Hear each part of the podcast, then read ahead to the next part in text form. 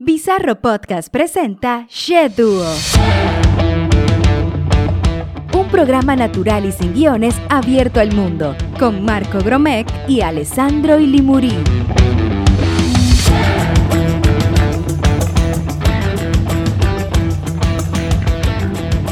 ¡Haupi! Primero que había que decir buenos días, buenas tardes, buenas noches, porque estamos en un, en podcast y no sabemos a qué hora nos están, nos están escuchando. ¿Cómo te va, mi querido amigo Ilimuri? Súper bien, súper bien, mi querido amigo Gromek. Eh, una, un episodio más acá en Sheduo. Igual buen día, buenas tardes, buenas noches a todos los oyentes de, de este subprograma Sheduo. Sheduo. Hoy tenemos un tema súper interesante. Súper interesante. este, eh, ¿cuánto, ¿Cuánto tiempo tuvimos para...? Nos llevó Tres segundos. Pero este es lo bueno de, de que el programa sea natural, ¿verdad? Y de que podamos tener esos tipos de, de- que sean temas que salgan ahí al instante, ¿verdad? Ojo, ojo que la gente puede decir sí. No, el tema es que uno tiene que tener un repertorio, ¿verdad? Puede, uno puede decir en tres segundos, cinco segundos nos salen temas, pero el tema es que estemos preparados, o sea, que una Sí. persona tenga la experiencia tanto a nivel de en el rodaje como también un poco la teoría, ¿verdad? Y hacer esa fusión, ¿verdad? Porque de repente entre nosotros nos nos es más fácil encontrar los temas. ¿Por qué? Porque ya hay una experiencia por medio. Así que nuestra gente que nos escucha, los oyentes, pues eh, siéntanse tranquilos que eh, lo que escuchen de Gromeja y Limuri siempre va a ser con, con bastante pinza y sobre todo con, con la libertad y la naturalidad de mi querido Gromek. Sí, Bueno, en este programa vamos a tocar el tema yo creo que les interesa a todos, porque todos finalmente en algún momento tenemos eh, una hermana, una mamá, eh, una hija, etcétera. Entonces, cuando hablamos de, de derechos, que es algo tan importante, y tanto Gromek como Ilimuri tenemos nuestra, nuestro recorrido en, en temas de, de derecho. Y en este caso, pues, eh, el derecho de la mujer, y también hablaremos un poco sobre la libertad, ¿verdad? Pero arrancaremos con los derechos de la mujer actualmente. O sea, ¿cómo, cómo lo estamos viendo, mi querido Gromek? bueno, eh, yo, viste, para empezar este tema, eh, tenemos que entender que por lo menos las leyes acá de Paraguay son iguales, ¿verdad? Para todos, ¿no? lo que es las leyes laborales, en cuanto a lo que es la protección de la mujer, ¿verdad? Lo que dice la ley. Porque una cosa es lo que dice la ley y otra cosa es si eso se aplica Así es. en la sociedad, ¿verdad? Yo eh, tengo una consulta para vos, Limori, te voy a hacer...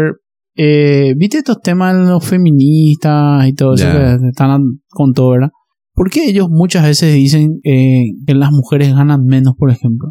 Siendo que para mí que en todos los países donde el feminismo está al, al auge, ¿verdad? Son países de primer mundo. Estamos hablando de España, estamos hablando de Estados Unidos, donde para mí las leyes son verdaderamente igualitarias en cuanto a lo que es contrataciones, ¿verdad?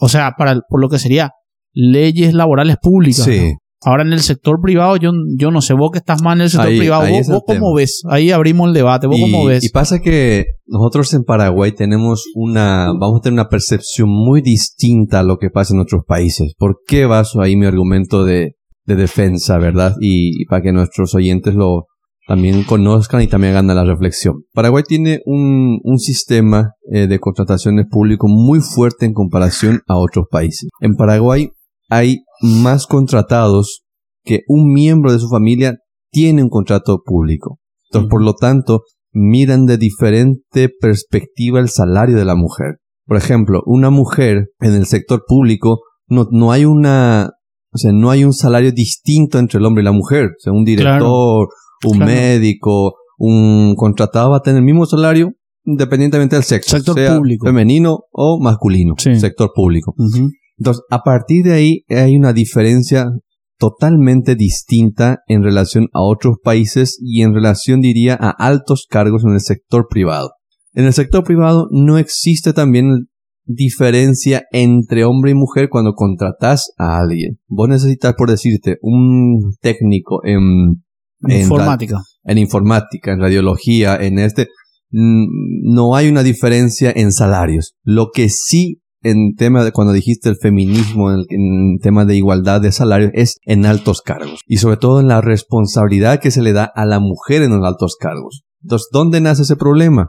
En que el feminismo extremo, yo digo, y el feminismo moderado se queja mucho en que las mujeres no tienen oportunidad a los altos cargos porque muchas de ellas tienen que ser mamás o se embarazan. Mm. Entonces, ¿qué pasa? Que un empresario, hombre, dice, quiero a un director ejecutivo de mi empresa. 24-7. Exactamente. Mm, Y por las leyes laborales, eh, justamente ocurre ese tipo de problemas, donde, La claro, protección a la mujer, ¿verdad? el dice- empresario, eh, o sea, que la mujer se puede alegar, se puede poner en esas condiciones de decir, bueno, yo tengo que hacer este reposo, Exacto. porque la ley me ampara y cosas como Y eso. no sé si te acuerdas, bueno, antes voy- para no mezclarnos, entonces, Sí, sí. ¿qué pasó? Entonces, a partir de ahí, eh, el sector, eh, las mujeres luchan justamente una, que haya una igualdad, ¿verdad?, de condiciones para, tam- para que ellas también puedan llegar a altos cargos siendo que están muy bien cualificadas.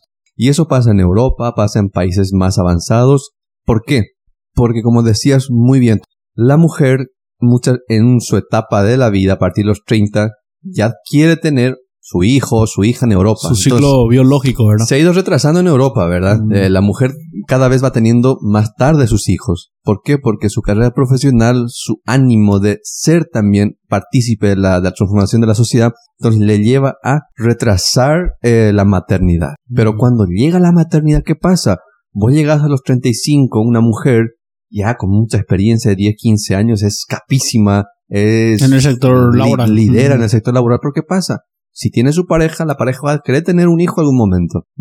A menos que lo... Claro, claro. los pero dos lo conversen estamos o hablando, algo. sí, sí, sí. Pero en ese caso hablamos de que eh, la mujer, si quiere tener el hijo, se embaraza. Y ahí ya tenés un año de embarazo. Mm. De muchas mujeres, evidentemente, trabajan hasta el último día de su parto. Conozco muchas, ¿verdad?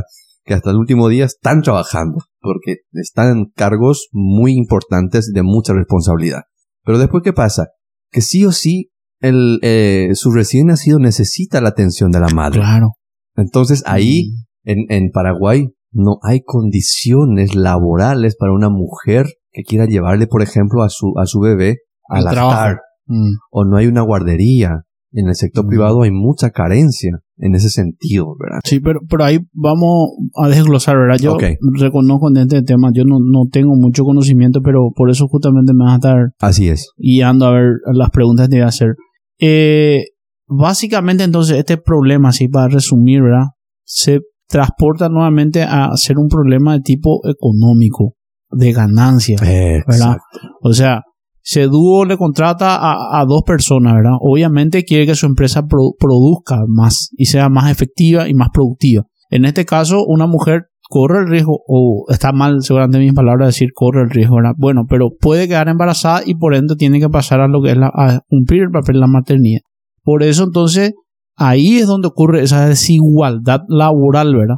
Exacto. pero, pero, ¿verdad? Acá el tema es, pasa a ser un netamente económico. No trata de ser ni machista ni feminista, sino que más bien un tema económico. Totalmente. Porque eh, yo conozco mujeres que tienen su propia empresa y creo que tampoco van a querer pasar por eso.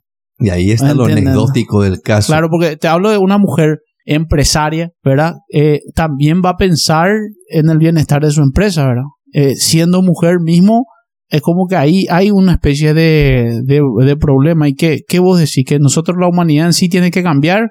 ¿O que el sistema tiene que cambiar? ¿O que la mujer no se tiene que embarazar? que, el tema es que deberíamos adaptarnos a la situación y al, y al contexto de la mujer, ¿verdad? ¿En qué sentido? O sea, en Paraguay recién hace tres o cuatro años se puso muy fuerte en el tema de supervisar que las empresas cuenten con eh, las, o sea, que cumplan las medidas, las disposiciones de maternidad y que también puedan adaptar sus infraestructuras dándoles espacio para que la mujer pueda llevar a su bebé y ella pueda continuar trabajando.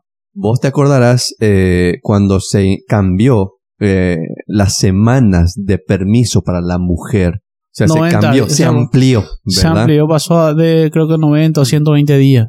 Ah, Se eh, amplió. ah, se amplió. Entonces, muchas mujeres dijeron, sí, súper bien, pero ojo, ahí tenés dos caras de la moneda. La trampita. La, la trampita. La, la, no. ¿En qué sentido? Porque eh, lo que la ley le dice a la mujer es que tiene permiso también antes de dar a luz. O sea, puede pedir licencia en su empresa para salir a sus consultas, si es un, un parto de alto, de alto riesgo, o sea, puede disminuir las horas. La ley le protege en ese sentido, ¿verdad?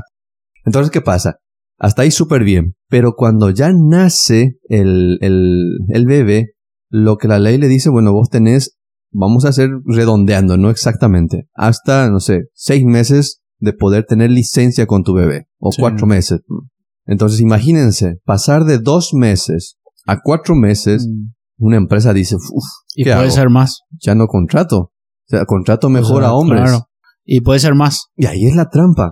Y puede ser más porque eh, eh, en cuestiones médicas, por ejemplo, si este embarazo es, es un, vamos a decirle, sano, evidentemente cumple esa fecha. Si ese embarazo se complica, evidentemente pasa más. Fácilmente puede ser, Y ojo, puede el- ser ocho meses, puede ser todo el embarazo. El tema de lactancia son hasta dos años.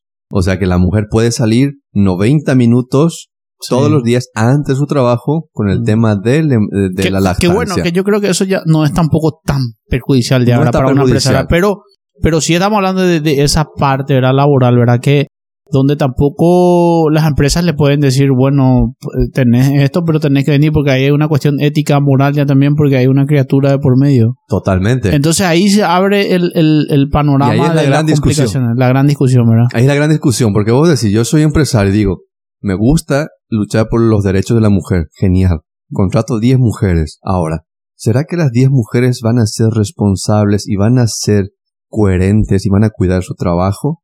O, o de las 10, dos me van a Pero resultar me van a resultar usar sus cinco meses, cuatro meses, después Sí. lo que puedan también me van a seguir pidiendo licencia.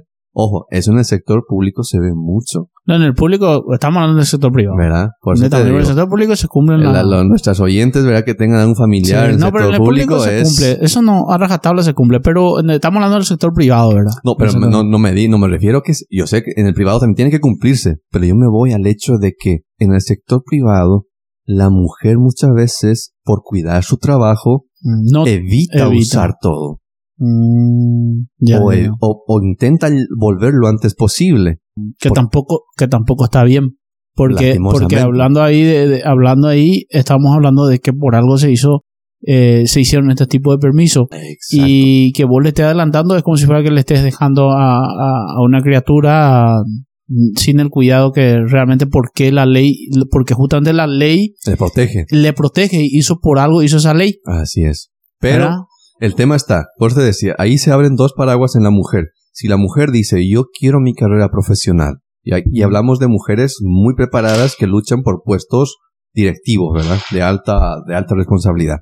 Ese tipo de mujeres, ¿verdad? Muy difícilmente te van a estar cinco meses. Mm. van a estar un mes máximo con su bebé y ya van a estar trabajando desde su casa. ¿Por qué? Porque son directora. Imagínate una directora general de una multinacional y ni ahí se va a ver cinco meses en su casa.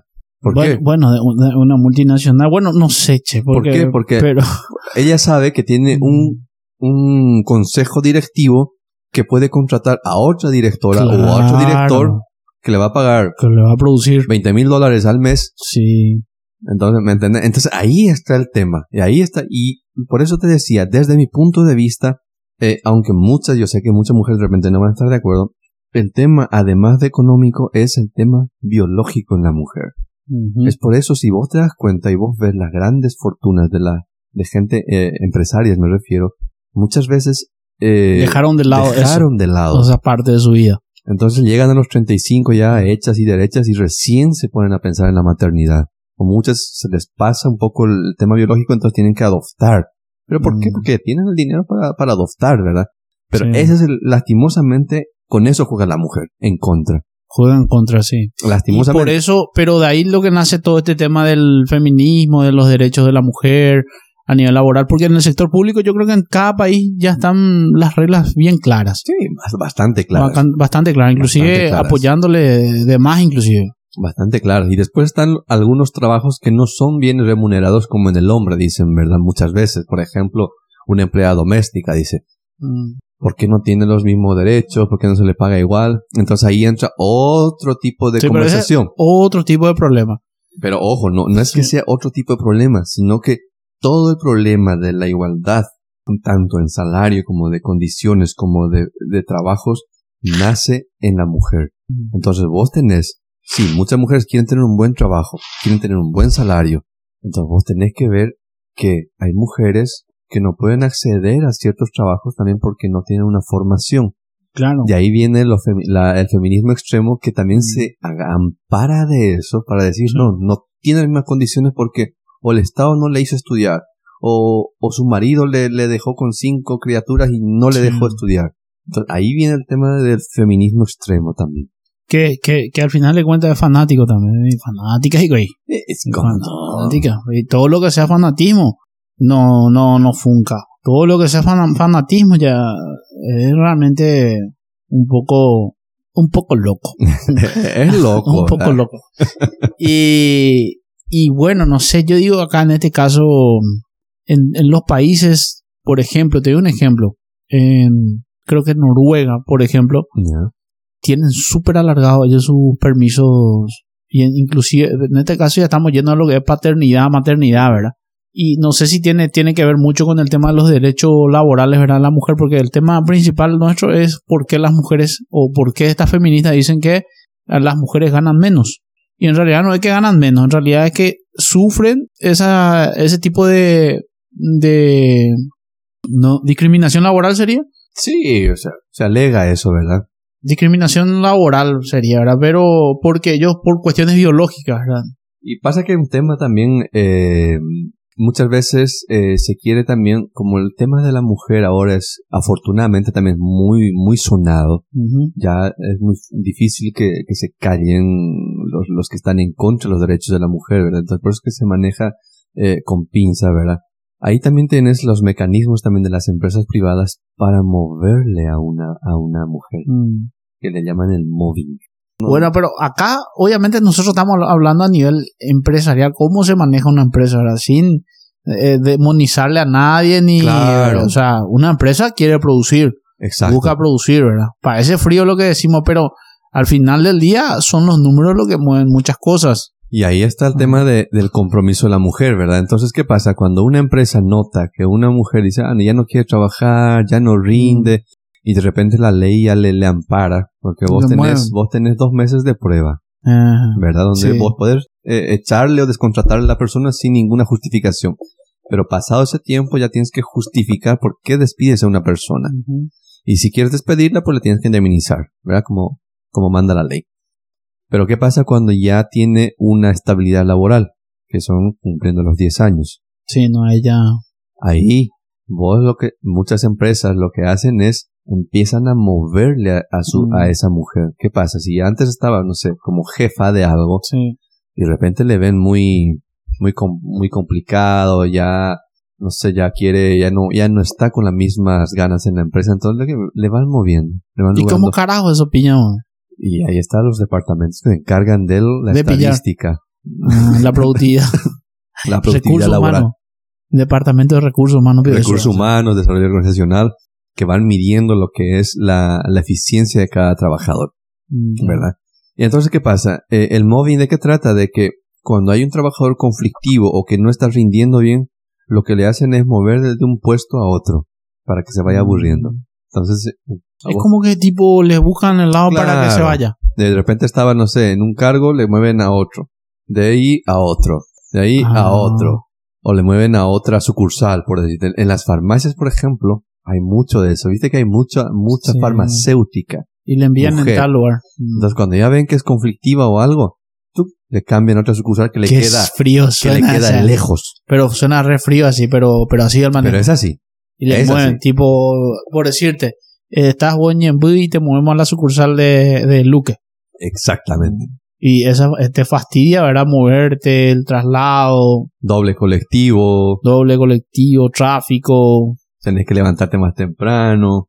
Y Ah. ese, eh, eh, o bailado, en sin decir lado. el- el- O sea, bueno, En Asunción el trabajo más complejo es de las farmacéuticas. Los que trabajan en farmacia tienen un trabajo y no son bien remunerados. Hablando de lo que es la mujer. La mujer. Mm, Pero ellos tienen mejor atención en lo que es la farmacéutica, las mujeres. Se llevan el predominio según vos. Y lastimosamente es un poco... No que lastimosamente, es porque atienden mejor, Me No. imagino que por el tipo de trabajo donde la gente se va a la farmacia. que ahí vos, vos que estás en el sector de salud, por ejemplo, enfermeros hay pocos, Mm. Hoy en día no, hoy en día es muy, muy, muy pero ya hay, hay gente que estudia, Sí. pero igual, o sea, ahí vos tenés más mujeres enfermeras, sí. tenés, licenciados. Tenés más Mm. eh, técnicas en farmacia Mm. que hombres. Ah, actualmente.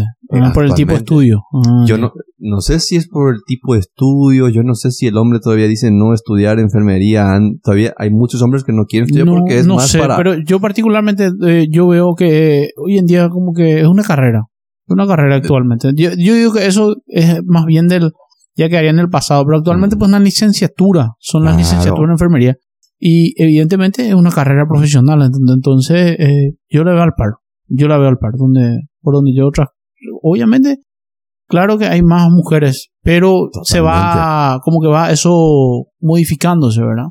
¿Cuál es un trabajo complicado para una mujer? Vos le ves a una mujer, por ejemplo, en cuestiones laborales, por, por ejemplo, eh, haciendo caminos, por ejemplo, obrera.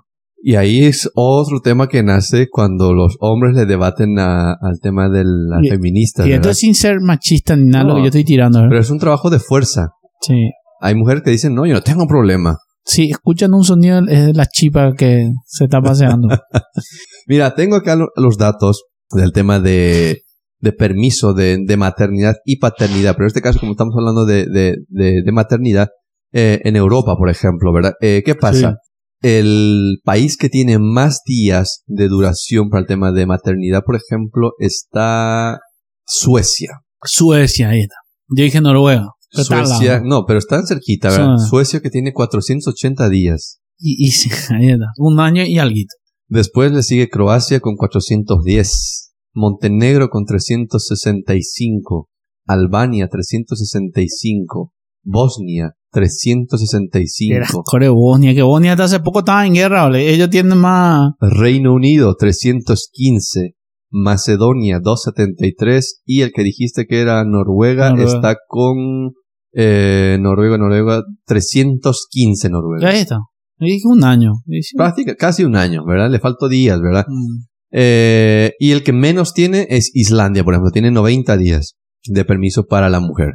Después le sigue Alemania con 98 días, Suiza con 98, Bélgica con 105, Finlandia con 105, Eslovenia con 105 y España con 112. Mm. Son los que También, menos. también eh, sin entrar mucho en este ámbito, pues estamos hablando, el tema es eh, el tema laboral con la mujer, ¿verdad? Fútbol, fútbol profesional, fútbol soccer, fútbol, fútbol de campo profesional. Eh, las mujeres evidentemente ganan menos todavía. Eh, por, no por manejo ejemplo, mucho los... fútbol paraguayo, por ejemplo. Eh, ahora recién la APF, creo que hace unos años atrás, empieza a exigir que los clubes, ¿verdad?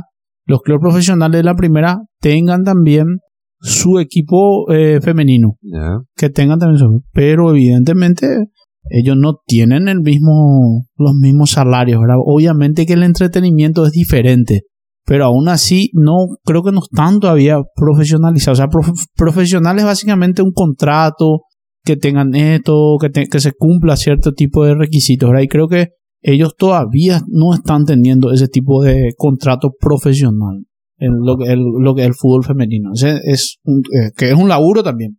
Fútbol es un laburo, profesionalmente es un laburo. Y es, porque es un tema netamente profesional. Ahora, el, el tema, yo domino, o sea, no, no tengo mucho conocimiento del tema de fútbol femenino, ¿verdad? Eh, Y no tenés porque no es conocido, porque justamente todavía no, no está no, saliendo. Pero, Pero, que, yo te- futbolero, sí, vos, por ejemplo, sos muy futbolero Sí. y vos conocés de eso, ¿verdad? Sí. Yo no sigo ni de fútbol masculino ni femenino no mucho, ¿verdad? Me gusta más el... Pasa que al final de cuentas, pues todo es el dinero. Todo es el, el- el- lo que mueve todo, ¿verdad? Y obviamente si no, no tienen el público, no tienen... eh, el- ¿Cómo se diría eso cuando las ganas que una persona tiene de ver el fútbol, ¿verdad? Respecto a lo que le genera esa motivación de ver el fútbol, entonces ahí es un poco difícil. Entonces, por eso yo creo que no pueden recaudar ni ganar de manera profesional o como tienen que ganar Sí, sí, aún, ¿verdad? sí, sí. Mira, estoy viendo, anteriormente eh, Paraguay tenía, conjuntamente con Perú y México, uno de los que menos tenía en temas de licencia maternidad. 14 semanas. Sí. Anteriormente, te hablo del 2018. Se Eh, modificó eso. Se modificó. Sí.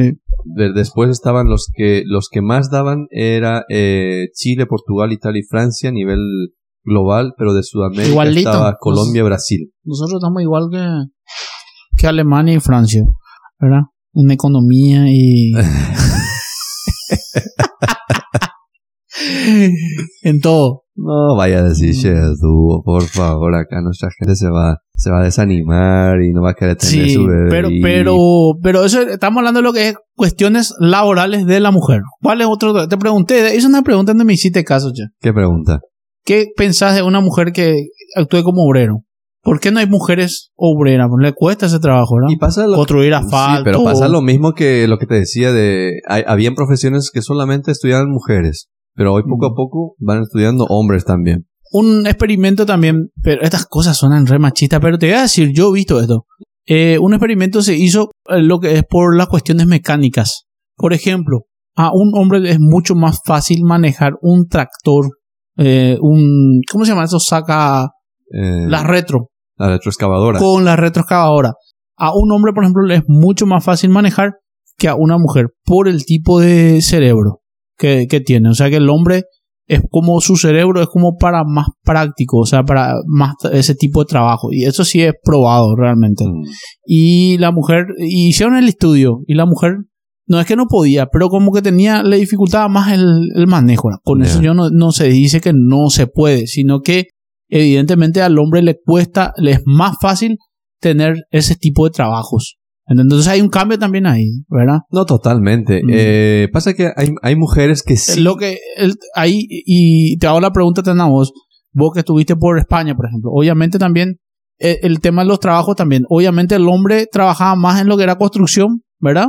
Sí. Y la mujer ah, como que entraba más en las casas y que de limpi- eh, limpiar y todo. Y eso tiene también. domésticas. Claro, porque obviamente no le vas a meter a un hombre ahí en la casa, feroz tipo ahí, ¿entendés?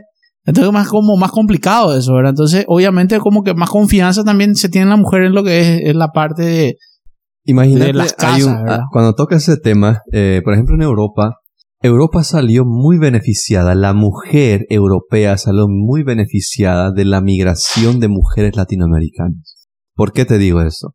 Muchas de las mujeres latinoamericanas que se fueron, de Colombia, eh, Chile, Argentina, Paraguay, Brasil, todos los países de Sudamérica y de Centroamérica se fueron a Europa, muchas de ellas tenían ya una licenciatura. ¿A qué te voy? Y esas personas que no encontraban trabajo en su país ya tenían su título y decían, ¿qué hago? ¿Me quedo en mi país ganando una miseria? ¿O me voy a Europa a ganar mucho, mejor mucho mejor. limpiando una casa?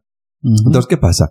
Decían, voy a ganar mil euros Sí. y en mi país voy a ganar 100 dólares o, sea, o 100 euros. ¿Qué prefiero?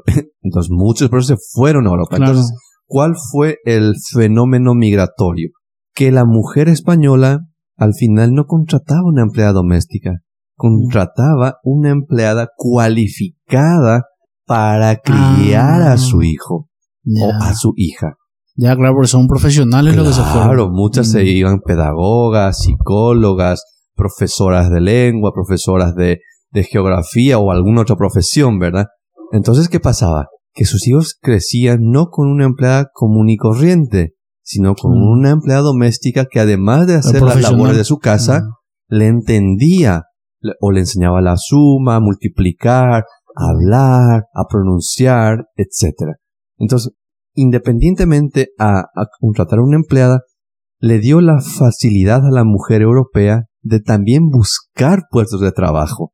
Que hasta y salían, entonces- y salían Entonces, a trabajar. ahí surgió el fenómeno ya Mm. de que la mujer europea también quería independizarse económicamente del Bueno, hombre. Uno de los factores siempre. ¿verdad? Exactamente. Un factor. Mm. Pero por eso decía, es el factor migratorio, Migratorio. ¿verdad? O sea, ¿en Entonces- qué colaboró ese factor migratorio? Eso es lo que vos estás explicando con Exactamente. esto. Mm. Entonces, ¿qué pasó? Al encontrar una empleada doméstica que le podía dar un salario, la mujer europea ya podía también buscar un, un trabajo bien remunerado y entre el hombre y la mujer empezaron a trabajar. Y a partir de, de ese fenómeno ya la mujer y el, y el, y el hombre en Europa ya trabajan, ya son independientes, ¿verdad? Lo que sería la clase media. ¿verdad? Exactamente. Entonces, eso yo- es lo que yo rescato siempre eh, de la mujer latinoamericana, que ayudó mucho también a que la mujer europea pueda tener esa tranquilidad de que sus hijos estaban en buenas manos y aparte podían también dar una, un mejor cuidado a sus hijos a nivel de, porque ya no hablabas de una, de una persona que no sabe hablar ni nada, Claro. sino que le ayudaba en muchas cosas, ¿verdad? Sobre todo en España, imagínate el mismo, mi- mismo idioma, mismo, o sea, era un boom para la mujer española, ¿verdad? Tener a una latinoamericana. ¿Y, y qué tal, eh, sin escaparnos un poco punto Sí. de- del tema, ya que tocaste, pero luego entrar, entramos ya en ese punto. ¿Y qué tal el tema del estudio de los españoles? A ellos les cuesta irse a la facultad, por ejemplo. ¿Les es fácil? eh, o ¿Tienen facilidades o tienen costo? ¿Cómo, cómo es? Pasa que el, el mercado, no solo español, sino el europeo, es muy competitivo. Y ante la competitividad hay muchas empresas. Entonces, por eso es que muchas eh, pref- preferían trabajar a, A estudiar. estudiar. Mm, Pero, que- pero tiene su costo. No, porque vos tenés muchas universidades públicas, Públicas. Pero que ¿qué tal el acceder. ingreso para esas y universidades? tienen que dar un examen, ¿verdad? Un ¿Y qué tal son? ¿De entre cuánto? Y da muchísimo, muchísima gente. Pero el tema es que tienes mucha oportunidad para estudiar. Este, Mm. Por ejemplo, si, si una mamá que, o papá que tuvo su hijo o su hija y ya tiene sus treinta y pico años, quiere estudiar, tiene la, la universidad a distancia, que es la UNED en España, por Mm, ejemplo. Es muy económica y que uno puede compaginar con su trabajo, ¿verdad? Entonces ya, ya no tienen que irse todos los días a la universidad, dan su examen directamente en la universidad eh, eh, físicamente, etcétera. Eh, pero para el jovencito, me parece que está con 18 Ujú. o mujer de 19, 18 años, es súper, súper accesible, Ya. ¿entendés? Eh, no, no es complejo. Y hay otras universidades muy buenas también que compiten con becas, o sea, por estudiar, afortunadamente, Europa no tiene problema. Ya. Pero, Eh, no, no, entiendo, entiendo, entiendo. Eh, lo que te quería decir, ¿verdad? Eh, volviendo a nuestro tema, ¿verdad? Es que... derechos de la mujer. Derechos de la mujer. eh, yo no sé de dónde salió, te voy a decir científicamente esto. Dime. Yo no sé de dónde salió el tema de que el sexo débil es la mujer. ¿Por qué? Te voy a fundamentar esto. Cuéntame. Los recién nacidos, que son re- realmente más fuertes, son las mujeres. Eh, la mujer realmente vive más que el hombre, en promedio. Estamos hablando de estadísticas. Entonces, eh, hasta en este mismo COVID se dio que eh, la mujer justamente era menos afectada, era más resistente. Entonces, no sé yo dónde se salió, no sé vos qué, qué sabes de eso, mano. ¿Por qué, ¿Por qué se dice eso de que la mujer es el sexo débil? O se decía en un tiempo, ¿no? No, pero eso, es eso una etiqueta Por- machista, ¿verdad? Por las golpizas, es una etiqueta machista, ¿verdad? Y aparte, ten en cuenta que prácticamente todo, vamos a decir, eh, Iberoamérica tiene su raíz machista. Sí, y somos- machistas. Eh, sin eh, querer, eh, por sin digo, querer queriendo somos machistas. España es un, eh, por eso, eso, eso heredamos, eso se dice, por eso se heredó, ¿verdad? Muchas cosas y aparte, imagínate todos nuestros, nuestros inca, nuestras culturas incaicas y, e Era indígenas. machista. Totalmente, ¿verdad? Totalmente. Entonces, venimos todavía arrastrando eso. Lo- Afortunadamente. los españoles vos le notabas como machistas también, Sí, si vos le preguntas a una mujer y te va, a decir. pero luchan, luchan para que reivindicar eso. Claro, la mujer tiene independencia ahora. Y ahí estando en ese tema, ¿verdad? Siempre en el tema de la mujer, ¿verdad? Para no salir del, del hilo, ¿cómo, ¿cómo vos o qué manejas vos respecto a los índices de violencia contra la mujer? Te hablo a nivel de Europa, más o menos. ¿Qué, qué escuchaste? ¿Qué Mira, leíste? ¿Qué, antes- qué? Antes de, de entrar de repente en el tema de violencia contra la mujer, que sería nuestro, nuestro segundo, nuestra segunda sección, eh, para cerrar con el tema de derechos eh, laborales en la mujer, por ejemplo, Sí, un poco para dejar claro a nuestros oyentes y a nuestras oyentes en este caso, en Paraguay, hablamos a- hace un momento el tema de, de Europa, ¿verdad? Pero en Paraguay hay tres factores muy importantes. Uno es la inmovilidad laboral. ¿Qué significa eso? Que ninguna empresa puede despedirle a una mujer Estando embarazada. estando embarazada. Ah, qué En bueno. cuanto se comprueba que está embarazada, No su, le puede test de embarazo, si le despide, no vale ese despido. Escuchen eso entonces, O sea, no vale ese despido. O sea, en cuanto muestren, mira, estoy embarazada de, de- de, no sé, de dos meses, es inamovible. O sea, tiene, está o sea, es como, blindada. es como un senador. Se convierte en, Senadora. se convierte en una senadora de la República. ¿eh? Mira, vos, mira, en la- este caso de, de la empresa, de- senadora de la ella empresa. es la senadora de la empresa. ¿En serio? me- Vos sabés Así que yo no sabía eso. Yo es no sabía. inamovible. Un embarazo le convierte a una mujer inamovible entonces. Nadie puede echarle. Y si le dicen, no, estás despedida, ella puede ir al Ministerio de Trabajo de su ciudad, Mm. donde sea, y en el momento tiene que volver a contratarle. Ah, eso no sabía. O si no, se va a llevar una multa. Otro, ese es un uno. Ese es uno, Tres ¿verdad? dijiste. Tres Entonces, son, Sí, dijiste. ahora te, entonces, ¿qué dice? El empleador, si despide, se considera nulo y solicita el reintegro inmediato de la trabajadora en las mismas condiciones. ¿Por qué? Porque Ah, o sea, eso también es importante. eh, me- eh, que, in- que ingrese otra vez Claro. al don- el lugar donde estaba. con su salario, con todo. Acá no ocurre eso que vos me dijiste, este de Movic Team, ¿cómo era El- ese el que- mobbing. El Movic, ¿cómo? El mobbing. Movic. eh, que, ah, bueno, ah, vamos a contratarlo rápido, se va a Así. no, no, no puede. Saluda a la gente de Ñemby, no es que, pero Ñemby es lejos. y después, Entonces imagínate, hasta que su hasta que su bebé cumpla un año de edad es inamovible. Ah, hasta que cumpla un año de edad. O sea, vos estás tomando los nueve meses de embarazo más una, más un año que, que, cumple que el lo convierte en, En una- dos años, prácticamente. Sí. Dos años que la empresa no puede moverle. O sea, no puede echarle. En pocas palabras, hablando mal y pronto. Y como esto es Spotify, como esto es Internet, como esto es podcast, entonces yo te puedo preguntar, ¿y qué pasa si ella, esa mujer, se rasca no, los huevos, no, las panzas durante eso, un la, no labura, No, no pasa dice nada. que y se va, Y ahí está el le tema. chupa un huevo, andate a la presa en mierda. Exactamente. Y ahí está el tema. Ah, lo ahí que de- ah, discutíamos hace un momento. Ahora tiene Cuando sentido. se amplía los beneficios para la mujer, también Eso no le gusta a la iba empresa. un retroceso para la propia mujer para conseguir un puesto de trabajo. claro. Porque sea una empresaria hombre o mujer, como decíamos, se va a fijar mucho también en los beneficios de que dan sus Mm. empleados para su empresa. Entonces, Pero, pero yo creo, yo creo, ¿verdad? Que ha de haber empresas que realmente no piensan así, ¿verdad? Que realmente ya están estructuradas y ya, ya ven la productividad de una persona y por eso luego ya le contratan, ¿verdad? Totalmente, no totalmente. Obviamente en una empresa que está in- iniciando Dios mío que te dice, ¿sabes que No, mira que por dos años me vas a tener que pagar. Imagínate un restaurante. Suena feo, pero te imagínate dicen- un restaurante. Mm. En el restaurante hay mucho, mucho rostro femenino también. Acabo de entender entonces este tema. ¿Me entendés? Te juro que acabo de entender Imagínate por que qué vos y pasa yo esto. tengamos un restaurante Claro, estamos abriendo. en plena pandemia. Hemos, Sí. Nos hemos, la hemos pasado las de Caín, jodidos, Sí. préstamos. Sí. Y después tenemos cinco embarazadas. Hija ¿Qué vamos a hacer?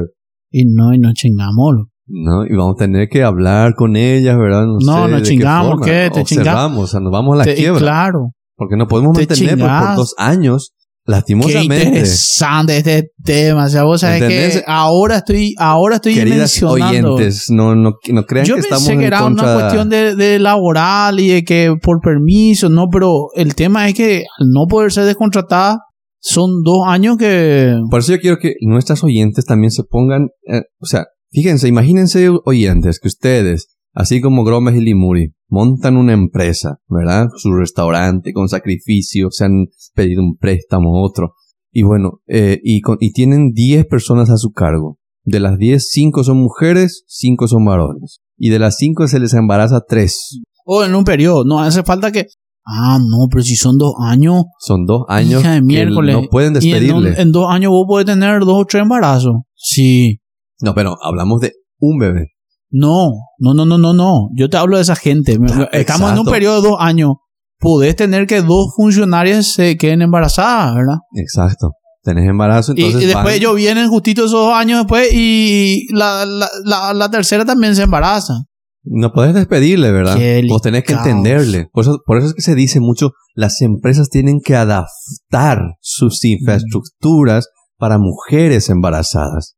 Y ahí nace otra, otro manifiesto que va en contra de la sociedad, que dice, pero si el embarazo no es una enfermedad, Claro, el ciclo de la vida. Entonces ahí vienen otras mujeres y dicen, no, pero yo puedo trabajar. Pero otras mujeres dicen, no, yo estoy muy mal, no me siento mal, no puedo Mm. trabajar. Ah, y ahí es lo que vos das el consejo a las oyentes mujeres que le decís, hey, si está bien tu embarazo, está bien que tenga tu hijo, pero si ya podés volver, Exacto. tenés que tratar de volver porque tu empresa Te necesita. que te necesita, que al final de cuentas es lo que te da de comer. es lo que te da de comer, o te está dando un laburo, Ese es el tema. y te está tratando de manera igualitaria. Exacto, ¿verdad? Entonces ahí Mm. viene el tema de que y no crear problemas, no crear conflictos. problemas, ¿verdad? conflictos, etcétera. o, o en este caso no irse a trabajar es un conflicto, ¿verdad? Sí, Porque o sea, es una plata que eh, tu empresa tiene que estar poniendo. Y lastimosamente, Y, y en este caso, vos que manejas tanto, a ver, en este caso el Estado no pone una especie de subvención a la empresa que está embarazada, no, no hay eso, no hay ese tipo de no existe. No, No existe. existe.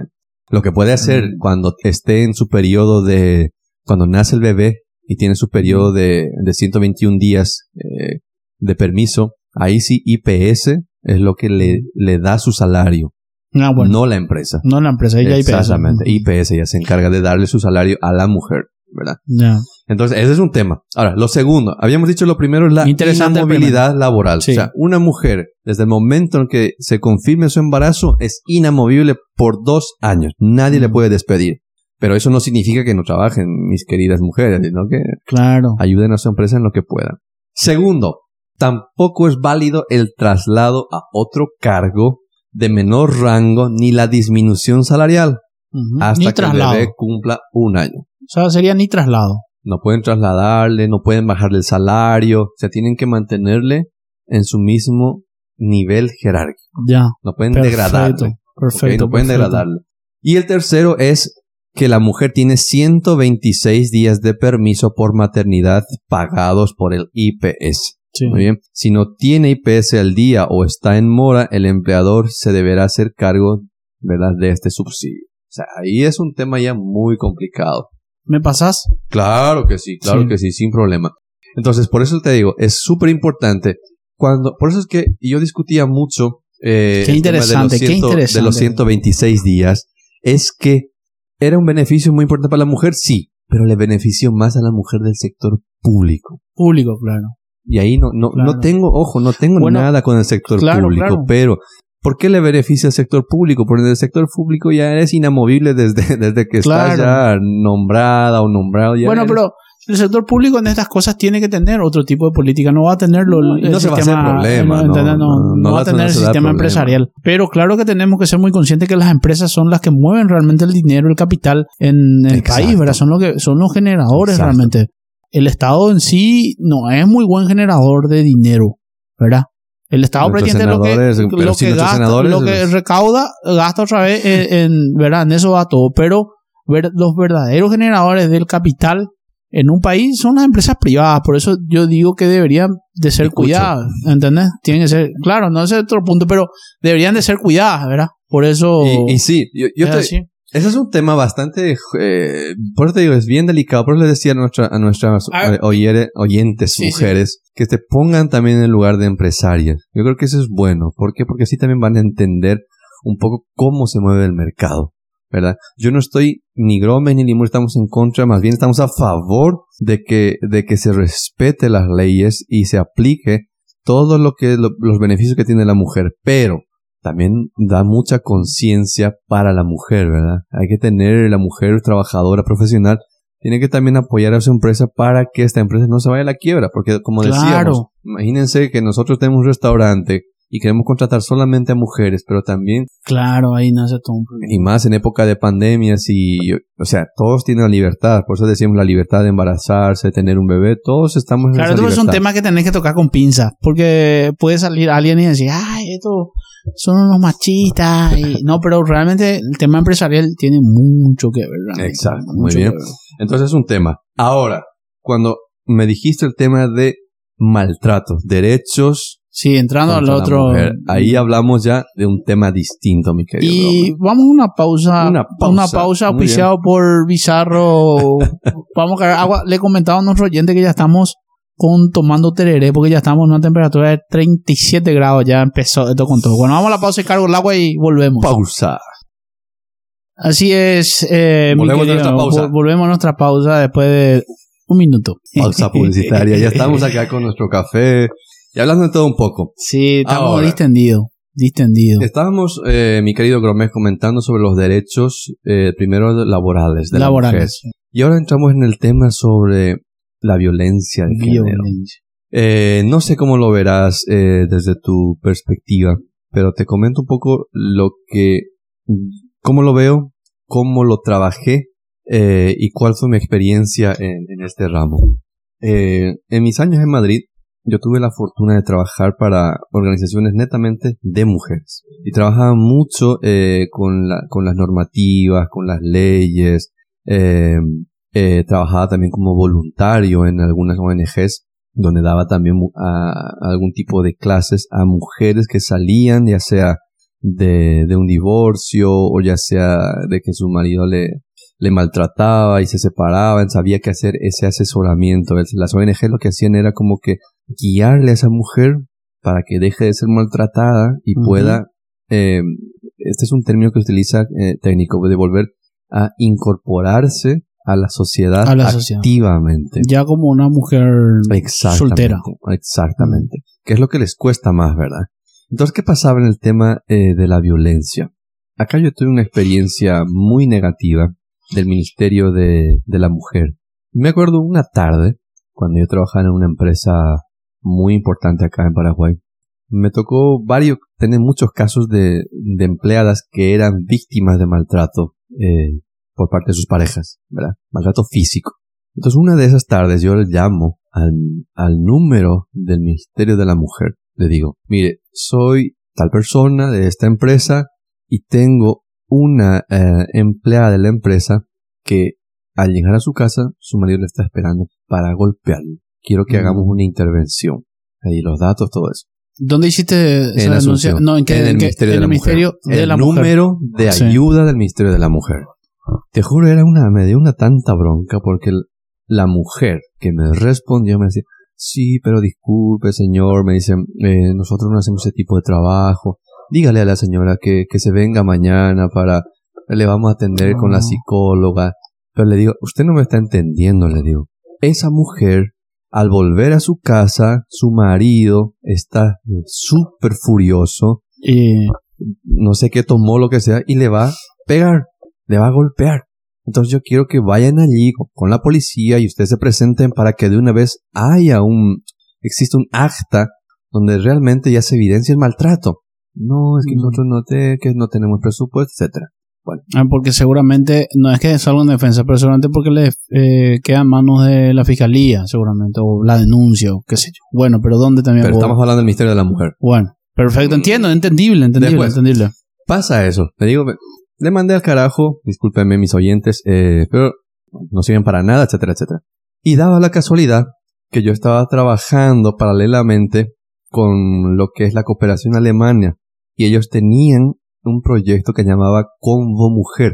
Combo, Convo Mujer. combo mujer, Convo Mujer. combo mujer. Exactamente. Que Mm, ellos... Combos mujer. Ex- Algo Pero así. le llaman Ellos combo. hacían el, el asesoramiento desde la cooperación alemana a las mujeres Sí. en trabajo, en esto, lo otro. Entonces le, le llamé a la, a la, a la directora de Como representante mujer. Mm. como mujer de la, eh, ¿cómo se llama? La cooperación alemana en Paraguay. Los alemanes. Eh, Ah, sí, La- las que trabajan en la la, GIS. gober- eh, las que trabajan en las gobernaciones y todo eso. eh, Sí. Y eh, le llamé para, ah, o sea, para Sudamérica, pero en Paraguay. Le dije, mira, estoy muy decepcionado. Si quisiera que hables con la, Mm. con la ministra, con la secretaria de este ministerio y que escuchen mi audio, le dije. Porque ellos tienen se grabado. graba, se graba. Yo me quejé a ella, ¿verdad? No te puedo creer, me dice, qué vergüenza, pero como si nosotros estamos trabajando con ellos y estamos asesor- asesorando y están recibiendo ellos todo este tipo de capacitación, formación, etcétera. Y le conté, ¿verdad? Y me dijo, eh, y le dije, perdón, le dije yo, que escuchen mi audio si quieren para que corroboren lo que te estoy diciendo, le digo. Pero habla con la ministra y dile que es una verdadera vergüenza, le dije. Entonces, ¿qué va a pasar? Imagínate que un buen ciudadano le dije, que está pasando por la calle, le ve que un hombre llega gritando y le quiere golpear a su mujer y esa persona quiera ayudarle a esa mujer llamando al Ministerio de la Mujer porque hacían muchísima publicidad, llama al 900, no, 611 me parece que era o algo Sí, así, sí, sí. de la mujer cuando tengas peligro. ¿verdad? ¿Quién va a querer llamar si reciben ese tipo de respuesta, le dije. Mm. ¿Y quién va a querer llamar si necesitan, no sé, un poco más la, la foto de la mujer golpeada? Nadie le dije, no tiene éxito. Lo que estamos trabajando entre, entre la cooperación alemana con el Estado de Paraguay no sirve, le dije. Mm. Entonces ahí, al día siguiente me llamó me dijo, mira, Ale, me dijo, te, te hago llegar las disculpas de la ministra, escuchamos tu audio, Ah, ¿escucharon? sí, tienes toda la razón y se van a poner a mejorar, me dijo. No, Es la típica respuesta. de Yo pensé que mi querido amigo me iba a contar y desde ese momento se creó la ley tal de los bonos ayuda, ¿verdad? Algo así, ¿verdad? No. Terminó en un... Y vamos a tratar de mejorar, ¿verdad? Van a tratar de mejorar y, y eso fue Y después, que, y ese fue el...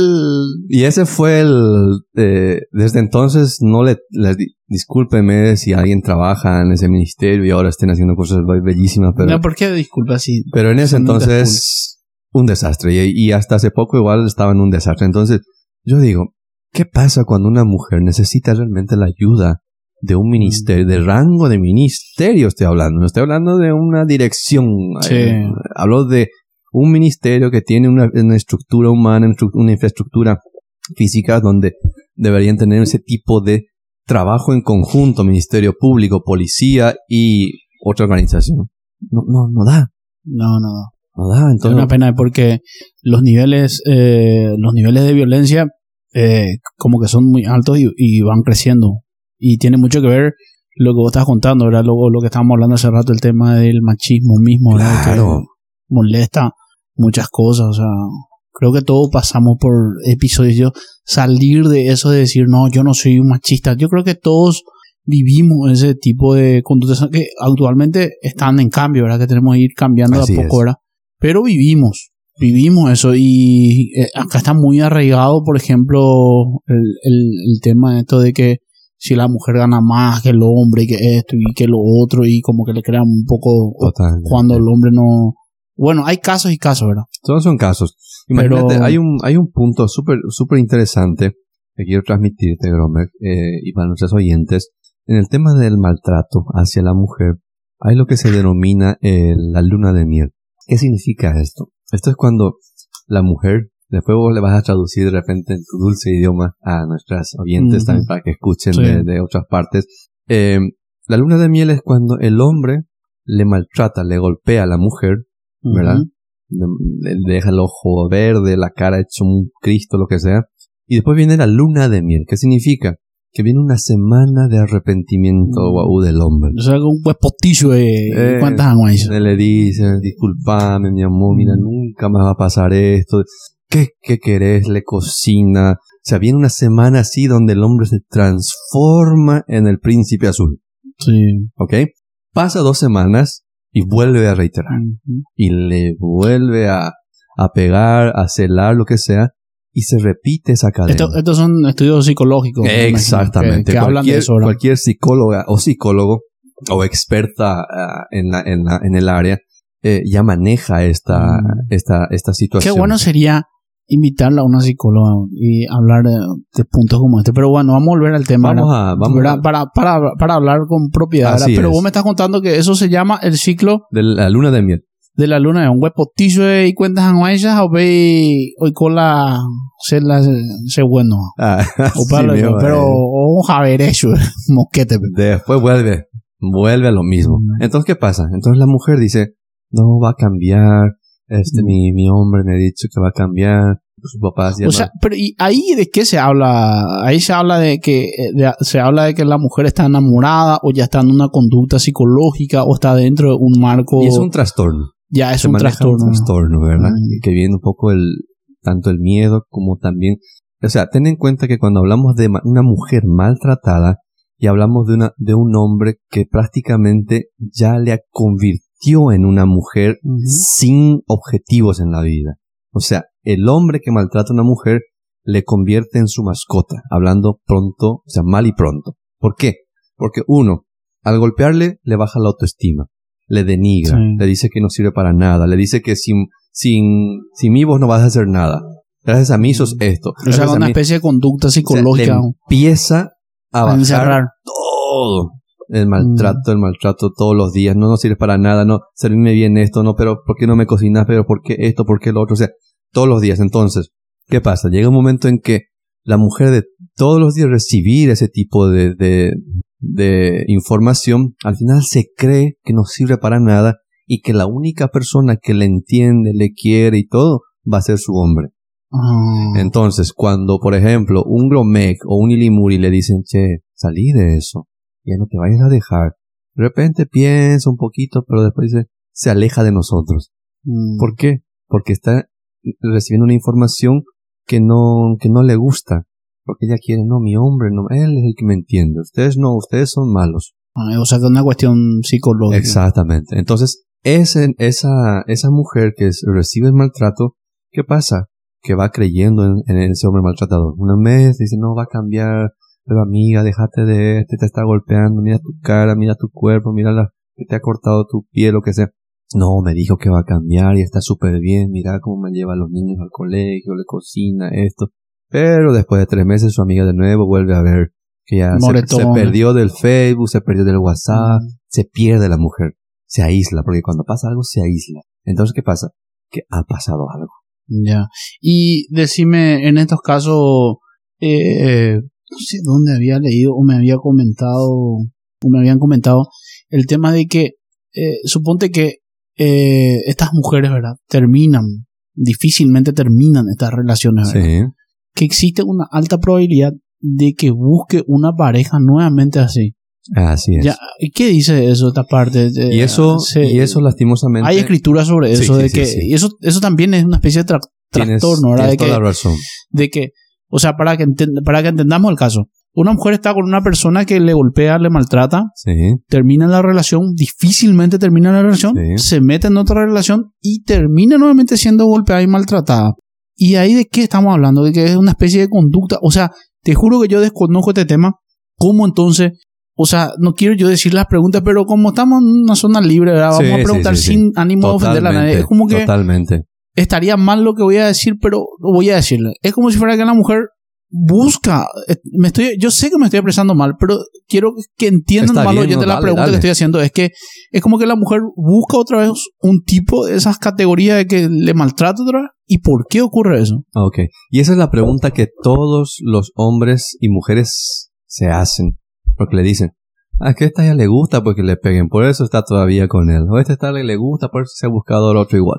Pero no es que se busque ni que le guste, sino el tema es que no, esa mujer que sufre maltrato debe recibir un soporte, entre comillas, o un asesoramiento o una ayuda, tanto de un psicólogo como de su entorno.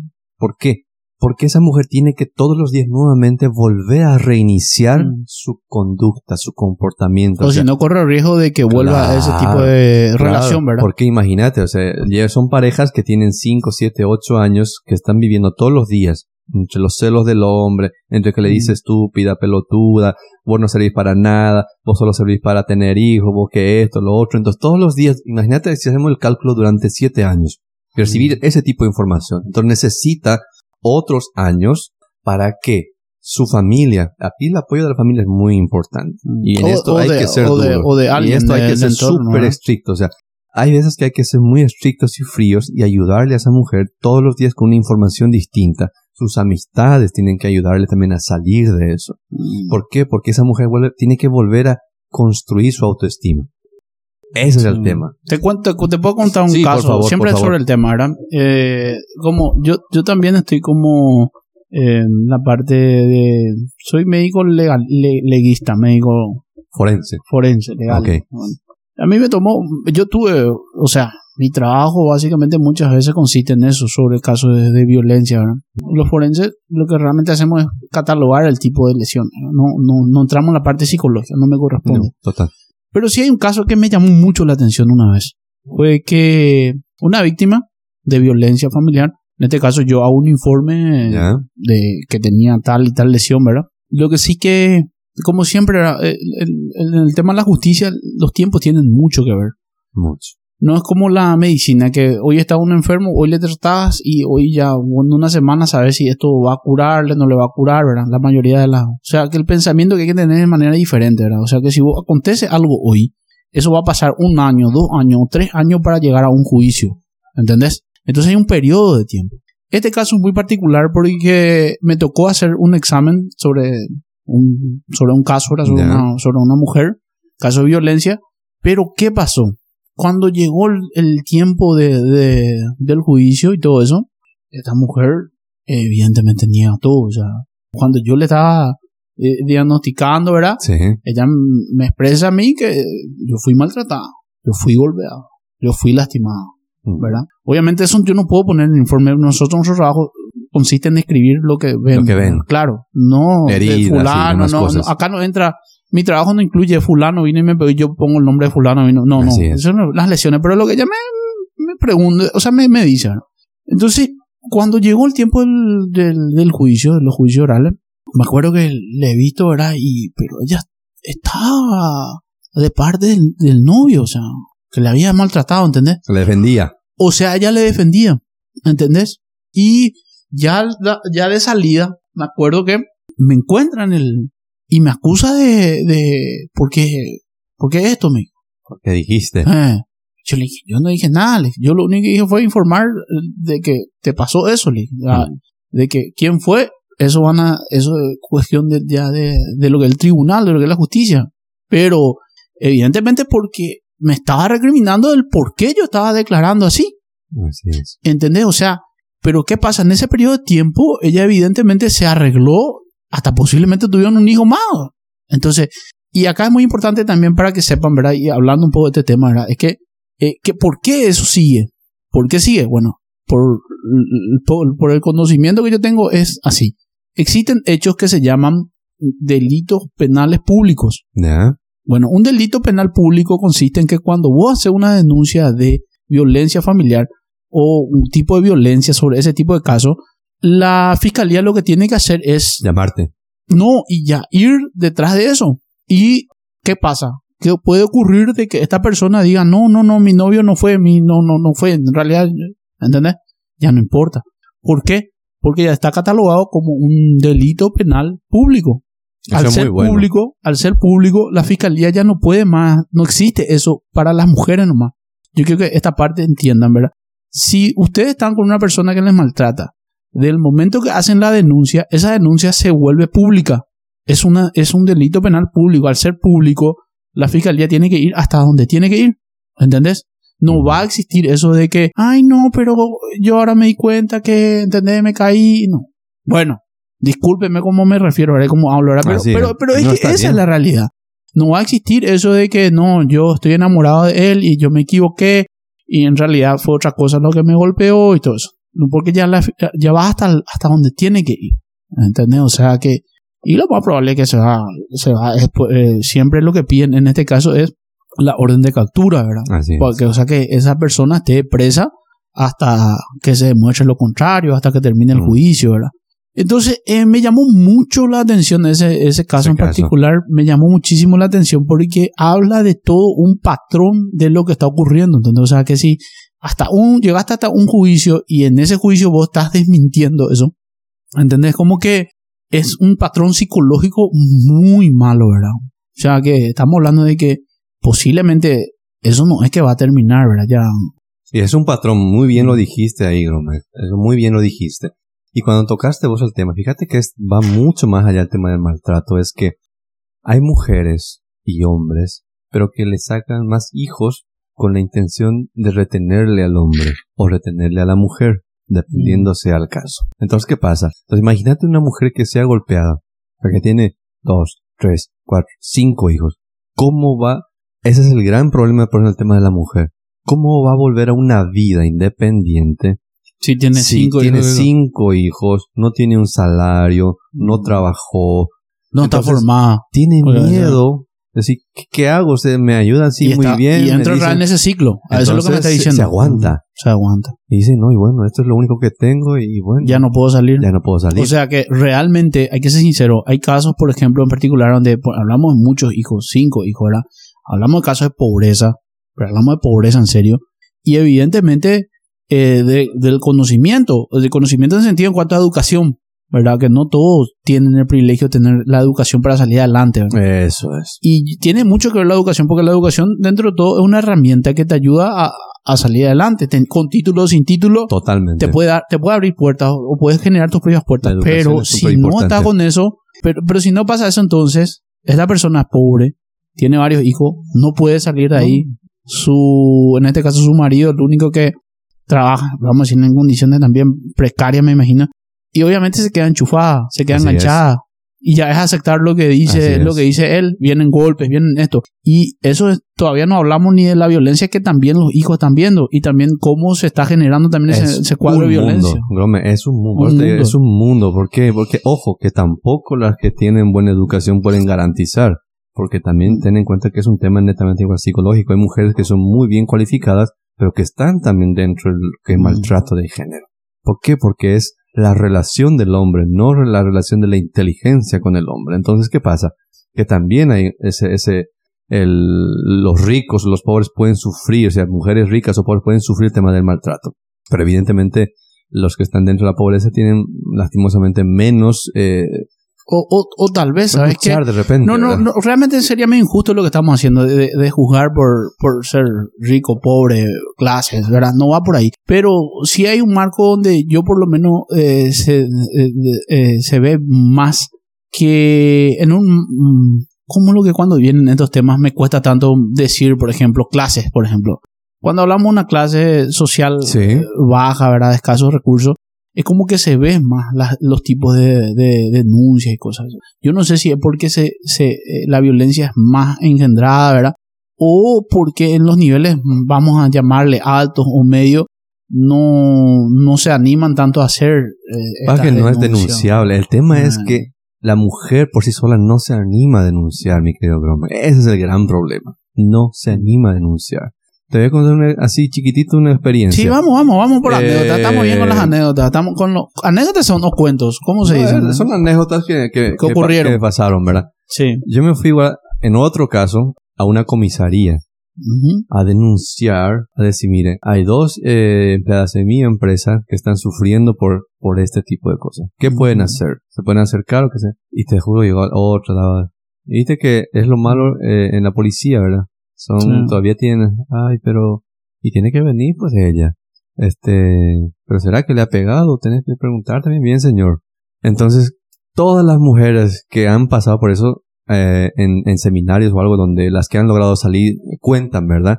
Dicen, por ejemplo, que cuando se van, iban, se fueron a hacer su primera denuncia a la policía, les tocó un hombre que les preguntó, "¿Pero ¿acaso no te buscaste vos eso? Pero seguro no te hizo otra persona.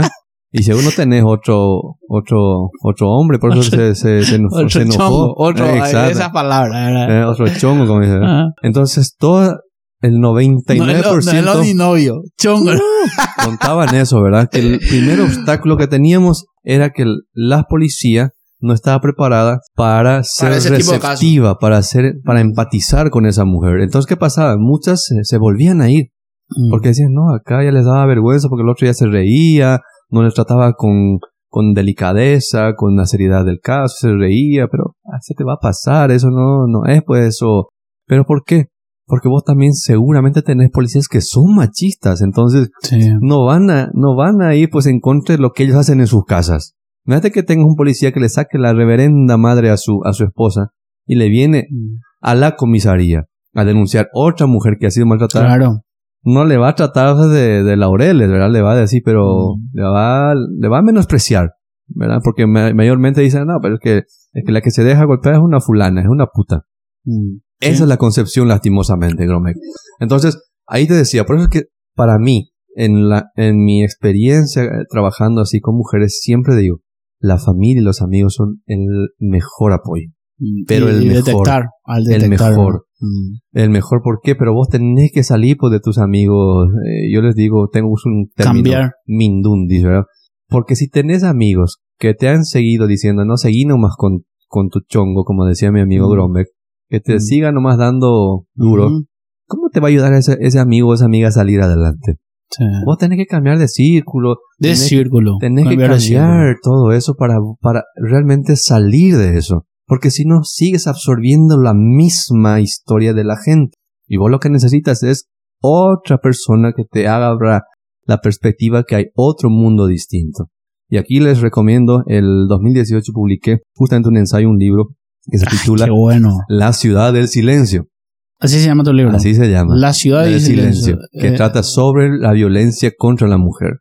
Qué bueno, che. Escribiste un libro sobre esto. Y, y ahí justamente cuento cómo es el, cómo es la vida de una mujer maltratada.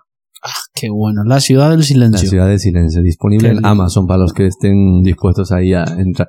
Por eso decía, por eso para mí cuando encuentro una mujer que maltrata, hay que apoyarla. Hay que zarandearla. O sea, hay que decirle, che, recapacita. Tú, puedes salir adelante. Salí. Y sobre todo, los familiares, digo, los que sean, el que tenga, por ejemplo, una hermana y que tenga un hermano varón, es un pelotudo cobarde si no le planta cara al maltratador. Mm. Porque eso hay que insistir. Porque tuve incluso un, voy a decir, amigo, entre comillas, que justamente cortó nuestra confianza de repente cuando me enteré de que su hermana era maltratada. Mm. Él era un amigo mío. No sé, pelotudo, le dije. Vos tenés, en cosas que no sean otra cosa, está bien mantener la distancia. Pero si vos sabes que el tipo le está pegando a tu hermana, vos, aunque te rompa la relación con tu hermana, tenés que romperle a este, a este desgraciado para que entienda. Una cosa es que sea una mujer sola, pero si es una mujer que tiene un hermano o un padre, tenés, o sea, no apoya la violencia, no quiere ser apología de la violencia, ¿verdad? Pero tenés que ponerle en su lugar. Y esa es la parte donde veo. Porque, porque es profundo este tema. Es profundo, pero, eh, pero mi antes de, de que darte la palabra. O sea, a mí lo que no me gusta es que la gente, la sociedad, el círculo, se mete para cosas que no tienen nada que ver. Ah, pero ¿por qué se pone esa ropa? Ah, pero ¿por qué tan apretadito? ¿Pero ¿Por qué este chico está haciendo con esta chica? O sea, para esas cosas se mete. Pero para cosas que son de vida o muerte, de la integridad de una mujer, no, no se meten. Por eso digo, la gente es hipócrita. A mí no me importa, yo llamo y... Pero esto, esto, todo un mundo. Eh, es porque, porque yo digo también, si vamos a empezar a analizar todo, ¿verdad? Es como que para llegar a un proceso violento primero tuvo que haber un maltrato psicológico, o sea, estamos hablando de la parte psicológica y después llegar a, algo violento ya, ¿verdad? O sea, no, nadie le conoce a alguien y le pega. Claro. Entonces, comienza así. Comienza con, con, con, pequeñas... Primero hay que eliminar la autoestima, ese es el símbolo del machismo. Pero, pero... Del maltratador. Pero esto se hace de manera inconsciente, ¿verdad? Me imagino. Porque nadie es el, el, guasón y viene a calcular todo, eh, voy a tratarle así, así, así. Y, y también otra cosa que me llama la atención es que existen también eh, relaciones tóxicas que se que hacen que sean tóxicas, ¿verdad? Básicamente, como que vos sos bueno, la tipa es buena, pero están juntos y se, se chingó todo, son tóxicos. Existe eso también. ¿verdad? Pasa que comienza así muchas de las relaciones que son, que llegan al maltrato, llegan en esa que, que hace como cinco años se acuñó con ese tema de relaciones tóxicas, ¿verdad? que nació ese, en España, migró a Argentina y después ya se... hay que salir, hay que salir de relaciones tóxicas. Relaciones tóxicas. Entonces ahí nació también el tema de que, bueno, era como de noviecitos, ¿verdad? Estás, te peleas. Mm. Volvés, te peleas. Volvés, te peleas. Así de noviecitos, ¿verdad? Entonces ahí se, se va formando, ¿verdad? Pero cuando hablamos ya que hay hijos de por medio, cuando ya, hay un maltrato... y, yo para cerrar esta parte, ¿verdad? Eh, y después seguramente vamos a pasar a contenido ya es para eh, las personas que sepan, sean hombres, mujeres, o sea, más mujeres en este caso, lastimosamente. Las denuncias tienen que hacerlo en la fiscalía. Primero en la policía. No, en la fiscalía directo. Porque lo que se hace, eso es lo que hay que entender, Dan. Todo lo que va a la policía es para la fiscalía. La policía no tiene la capacidad de actuar por sí sola. O sea, la, la, policía hace un excelente trabajo, ahora llega, protege, pero el que va a llevar un caso, va a hacer que el caso prospere es la fiscalía. Entonces, eh, la denuncia tienen que hacerlo en la fiscalía. Y la fiscalía está dotado con muy buenos profesionales, psicólogos en especial. Tienen muy buenos psicólogos. Y porque son psicólogos que ven ese tipo de casos. Yo creo que la fiscalía, vos no te va no te vas porque para los psicólogos de la fiscalía están trabajando sobre ese tipo de casos. ¿Entendés? Entonces, le digo a la gente que si tienen algún problema, hagan su denuncia en la fiscalía. Y famoso ese se dice, estaba en un momento eh, de nervio y por eso me fui y hice la denuncia. Bueno, pero si alguien te violentó, más vale que hagas en ese momento y después ya la fiscalía se va a encargar de, hacer su trabajo. Y a Así vos se te es. puede pasar, pero esa persona que es violenta, al día de mañana puede ser violenta con otra. Así es. Entonces, como que estamos tratando de poner, o se está tratando de poner las reglas nomás, ¿verdad? Entonces, Otro, un poco haciendo el inciso a lo que daba las recomendaciones, Sí. Gromek, eh, asistan al Ministerio Público para que se hagan llevar. Y otro punto así característico, un poco eh, dentro de todo el mundo del maltrato contra la mujer, ¿verdad? Es el rol de la madre del maltratador. entiendo. Quiero entiendo. decir nomás a, a esas mamás o a las que son mamás, que no apoyan. te juro, en la mayoría de los casos le cubren al hijo. Mm. y no se dan cuenta del daño que también están haciendo a su género, a su, a su par, vamos a decir, a su Sí. sexo femenino. Porque le descubren que Pero no... es un tema muy amplio, porque el machismo en nosotros está arraigado. Yo, yo, yo me considero todavía un arcaico machista, pero como yo siempre digo, por lo menos ese reconocimiento ya, ya me hago, ¿verdad? Y es que a partir de ahí empezar a cambiar, porque decirte que no, nosotros somos seres impolutos, estamos No, lejos todo- también. ¿Por- nadie, nadie se equivoca. Porque esto es una cuestión cultural. Obviamente que cuando hablamos ya de violencia, de golpe físico, ya, es- ya estamos pasando la línea. Y eso hasta la ley mide. ¿Por qué? Porque la ley mide el- el- cuando es golpe o algo así, tiene sus consecuencias, ¿verdad? Pero yo, yo le diría, yo le diría a esas mujeres eh, de la edad que, que tengan su pareja, o sea, si ustedes ya ven, o sea, hay otro mundo, o sea, no, no se encierren, eso yo siempre Sí. les recomiendo, o sea, no se encierren, ni, ni porque les casó Jesucito con Jesucito, ni Mm. Diosito, ni la Virgen de la Macarena, como les digo. Dios no te está diciendo que esté con un tipo toda la vida y aguantar todos los maltratos que Mm. quieras. O sea, podés tener una vida sin un hombre o con un hombre, pero que que discutas racionalmente. O sea, Mm. nadie dice que... eh, que no vas a discutir. Siempre va a haber Pero las discusiones deben hacerse pues con, con límites. Con límites. ¿Verdad? Y con, con formas también. Y, y más de cuando ambos, hay del otro lado también. Del otro lado también. Del otro lado también. Todos los mujeres lados. que, mujeres que levantan una mano a una persona, a un hombre también, tampoco está bien. Y, tampoco, está, y también. tampoco está bien que sigamos con el tema, no.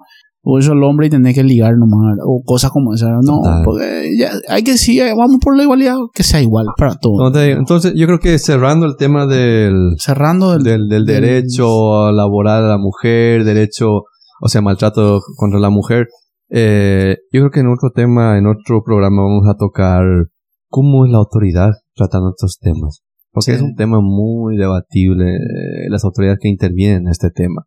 Por ejemplo, en el tema de, que sería muy lindo que toquemos, el tema de mm, las mujeres que, o sea, tienes tres, cuatro, cinco hijos y el hombre no te pasa ni un peso. Y la mujer, pobre, no, no se está Claro, batiendo con cinco. claro. Salió del, del canalla, está ahora solita, tranquila, o ya tiene otra pareja. Pero el, el hombre Sí. vuela. Sí, es un tema para abrir. Y la autoridad, eh, yo me acuerdo un caso que le decía a la fiscalía, sí, pero no querés negociar pues con tu papá, porque si le meto a la cárcel, ¿Qué onda a la eh, cárcel? Y sí. eh, no, no te va a dar nada.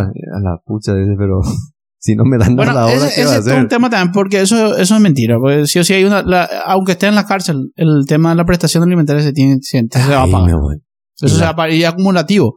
Ese, ese derecho de los niños, pero bueno, ese es un tema ya para entrar a ya, Ya, de pero pues, despedir va a ser después- largo. después te digo, no, pero vamos a, en otro programa, En otro de repente programa, vamos sí. a tocar esos temas porque va a ser interesante. ¿Alguna plataforma, mi amigo Ilimuri, siempre cerramos la parte de las plataformas, alguna película, una serie, algo que, que te llamó la atención?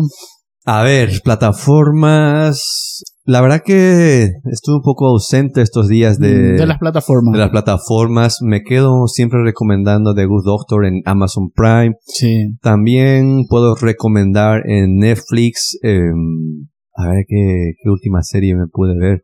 Ahí pasan las chivas, justo. Eh, no sé, de Marvel diría yo alguna. No sé, vos el que estás un poco más prendido con Mm, no algunas sé. plataformas. Le recomiendo Loki. ¿Sabe quién es Loki? Sí, El hermano de Thor. ya. El dios de. Había sido Loki, es el dios del. de la, de la mentira. Loki. Y había sido, yo ahora recién entendí que Loki había sido. Es un dios que viene y te dice: Mano, mano, hace esto, hace esto y le morí. Mira, y si hace esto vas a conseguir esto. Mira, mira. Y él te convence. Había sido Loki, de esa, de esa forma funciona. Y me parece un dios.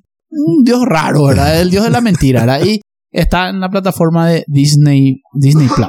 Ahora bueno, que me hiciste acordar, Sí, eh, hablando de Loki, les recomiendo en, en Netflix la, la serie también que tiene que ver con, con Thor, con los dioses, eh, Ragnarok.